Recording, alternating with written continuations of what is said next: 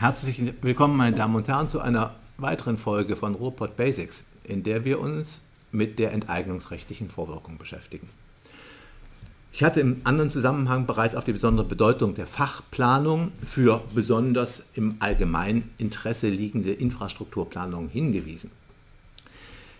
Dieser besonderen Bedeutung kommt die Fachplanung, also das Planfeststellungsverfahren, an dessen Ende der Planfeststellungsbeschluss liegt, ähm, insbesondere auch dadurch nach, dass der Planfeststellung enteignungsrechtliche Vorwirkung zukommt. Was heißt das? Wenn Sie einen Bebauungsplan aufstellen, dann sind Sie darauf angewiesen, dass die Eigentümer auf den davon betroffenen Grundstücken die Vorhaben auch tatsächlich so ausführen, wie der Bebauungsplan das vorsieht. Das ist eine Angebotsplanung. Die Planfeststellung ist keine Angebotsplanung, sondern ist die Planung und die konkrete Zulassung eines Projektes. Und zwar eines besonders wichtigen Projektes. Und mit der Planfeststellung soll gewährleistet sein, dass dann dieses Projekt auch tatsächlich durchgeführt wird. Und in aller Regel sind die Projektträger nicht Eigentümer der für das Vorhaben notwendigen Grundstücke. Also zum Beispiel, wenn Sie eine Autobahn planen, ähm, dann ist der, die Straßen NRW als Bauträger, ähm, die ist nicht unbedingt, nein, in aller Regel nicht Eigentümerin der Grundstücke. Und das Gleiche gilt in der Stromnetzplanung. Amprion, ähm, das die Netze baut, ähm, hat nicht die Grundstücke. Die braucht aber die Grundstücke, um die Planung zu verwirklichen.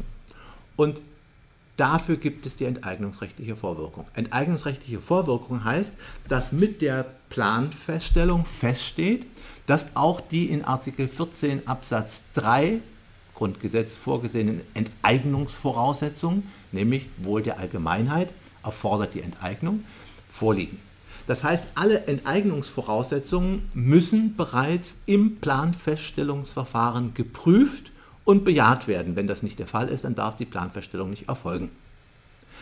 Das führt dann dazu, dass unmittelbar nach dem Planfeststellungsbeschluss im Enteignungsverfahren das Grundstück für den Vorhabenträger beschafft werden kann und dass im Enteignungsverfahren nicht mehr geprüft wird, ob die Enteignungsvoraussetzungen zu, zu vorliegen, weil das ist ja bereits durch die Planfeststellung erfolgt.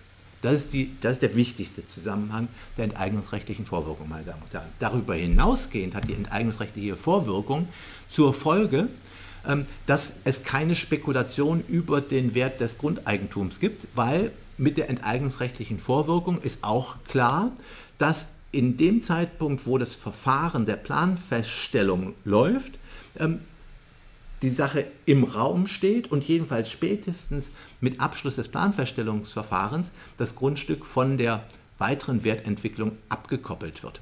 Das heißt, wir haben die Gewährleistung dafür, durch die, Plan durch die enteignungsrechtliche Vorwirkung, dass wir zum planungsunbeeinflussten Anfangswert kaufen. Wenn wir also eine Stromnetz, ein Stromnetz planen, dann kaufen wir zu ganz normalen Ackerlandpreisen und nicht zu Preisen, die sich daraus ergeben, dass ein besonderes Interesse an der Stromnetzplanung besteht und man möglicherweise wegen schon getätigter Investitionen eigentlich jeden Preis zahlen würde, nur um an dieses Grundstück zu kommen.